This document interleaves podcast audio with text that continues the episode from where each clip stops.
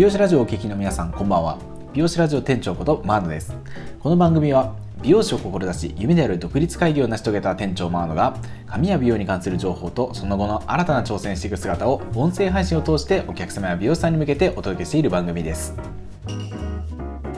それでは本日のお話です。本日は自分の話し方を現役アナウンサーにアドバイスしてもらった件についてお話ししていきたいと思います。最近はもっぱら音声配信に勤しんでいる私マーノです。収録をしては各音声メディアにアップしてるんで自分の声を自分で聞いてチェックしてるんですけども皆さんは自分の声を自分で聞いたことありますか？おそらくなんですけど数回はあると思うんですよ。でみんな口を揃えて言うのがなんか気持ち悪い。ですよね。わかるって。僕もそうでした。あの最初音声配信やろうと思ってこう音声配信用にレコーディングしてそれを後でチェックした時のこの気持ち悪さといったらもうありゃしないですね。え俺の声こんなんなん？えキモみたいなね。なんて言うんでしょうね。なんか自分が発生した声をそのまま聞くと骨伝導してきた声と反響した声がミックスされた声をなんか錯覚して地声だと思っているんでしょうね。だから録音した声って純度が100%の地声なんですけどなぜかそれをね受け入れられないっていうね現象が起きるんですよ。いや不思議です。慣れって恐ろしいですね。あの本当は録音した方が自分の声なのにね。でのあの先ほどのあのミックスされた声が自分の声だと勘違いしているのに本当の声を聞いた瞬間いや自分の声はこれじゃないとまあ現実を受け入れられないっていうねそういうわけなんですよ。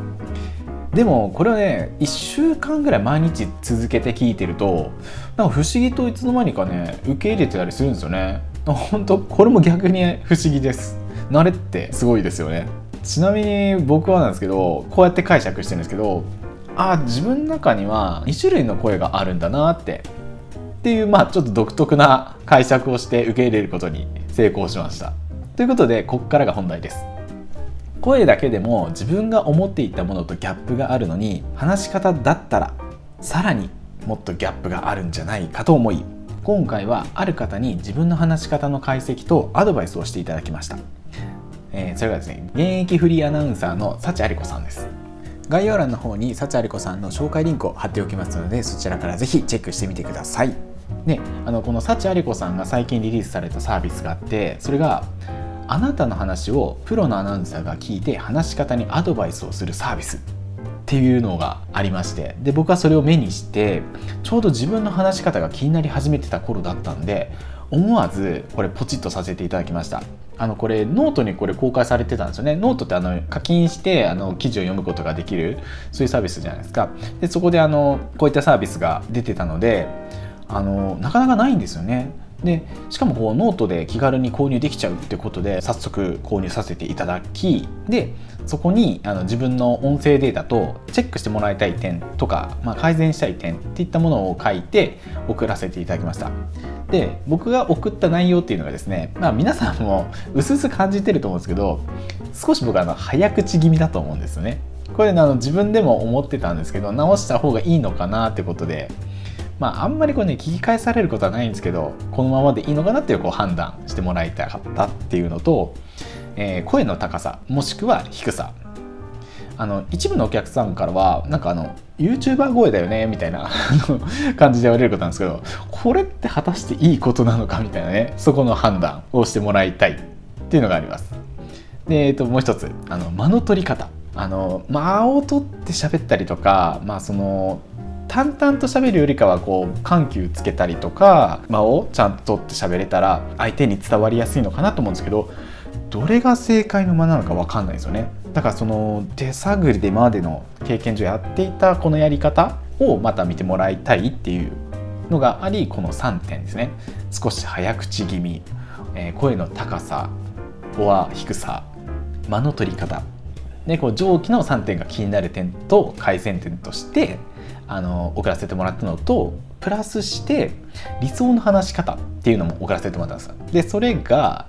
えー、すみませんおこがましいんですけどあのラジオパーソナリティさんのような安定した話し方とバラエティでも通用する少し砕けた話し方ができたらいいなというのを書いて送らせていただいたんですよね。でその送ってからですね数日後幸あり子さんからフィードバックが届きましたそれがですねもうすごいかなりのボリュームのアドバイスいただいて本当ありがたいアドバイスもたくさんいただきました。本当にお忙しい中本当にありがとうございます。えっとですねこの意識するポイントとか間の取り方あと裏技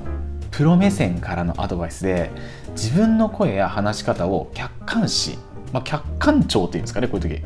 することなんてなかったのでこの声のアドバイス自体がまず新鮮でしたね。で指摘された内容を意識してみると自分でも気づかなかった話し方の癖っていうのがありました。でやっぱ純粋にやっぱアナウンサーさん違うなと思いました。で普段まあ相手にどううまく伝えるかなんて普通考えもしないですからね。でアドバイスがすごく的確なので話し方を改善したいって方はね是非このサービスおすすめなので概要欄の方にこの幸あり子さんの話し方にアドバイスサービスっていうのをリンク貼っておきますのでよかったらそちらからチェックしてみてください。あの今回僕があの指摘された内容を、まあ、ちょっと簡単にどういったことをアドバイスしてもらえたかっていうのをご紹介させてもらいます。まあ、ちょっと戒めの意味も込めてねこう皆さんに言うことによってあいつちゃんとやってんのかっていうねチェックにもなりますので、まあ、ちょっとそこら辺を見ていただければと思います。えーと、あの早口気味ってところあったじゃないですかそこが、まあ、言葉が走ってるっていう印象があったそうでリズミカルなしゃべり聞き取りにくいしゃべりっていうのが紙一重なようでしっかり発音できてることでちゃんと伝わるようなんですよね。まあ、聞き取ってもらいやすくするには印象に残さないといけないので大切なポイントはゆっくり一音一音丁寧に話すっていうことをご指摘いただきました早くても大切なところはゆっくりみたいなことですねであの特にあの慣れている言葉はみんな早口になりやすいそうで僕の場合だったら、えー、トリートメントとか美容師とか集中ケアコメント欄などはやや早口になっているそうです。確かにな。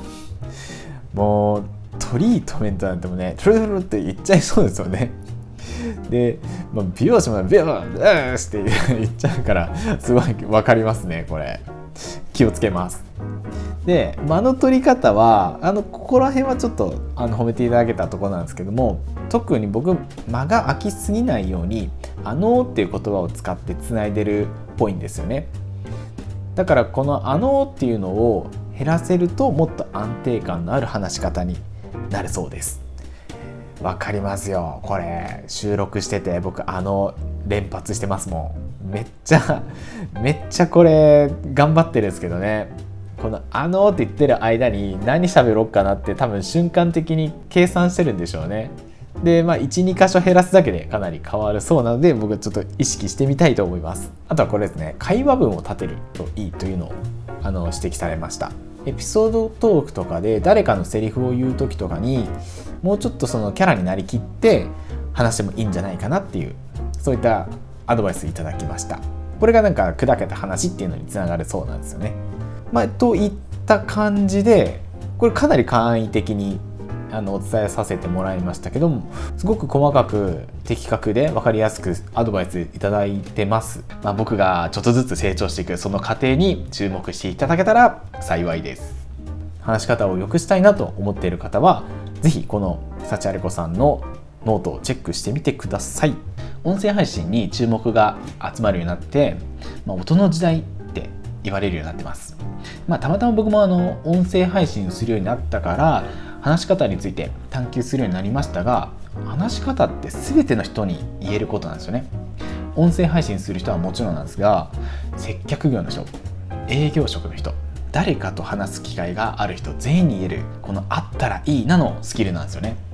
まあ、僕はあのたまたま職業柄話し方がとても大事な仕事をしておりますのでお客様に伝わる話し方のうまい美容師になっていこうと思います。僕の話がちょっとでもいいなと思った方はこの番組を応援する意味合いも込めてぜひともいいねボタンフォローボタンを押していただけると励みになります。今回お話しした内容はノートにもブログとして無料で公開しております。今回内容を文字で読みたいという方は概要欄にリンクを貼っておりますのでそちらもぜひ読んでいただけると幸いです。また気になることや聞きたいことなどありましたらコメント欄の方にまでよろしくお願いいたします。さあそうそうロットアート時間になりました。最後まで聞いていただきありがとうございます。またお会いしましょう。それでは。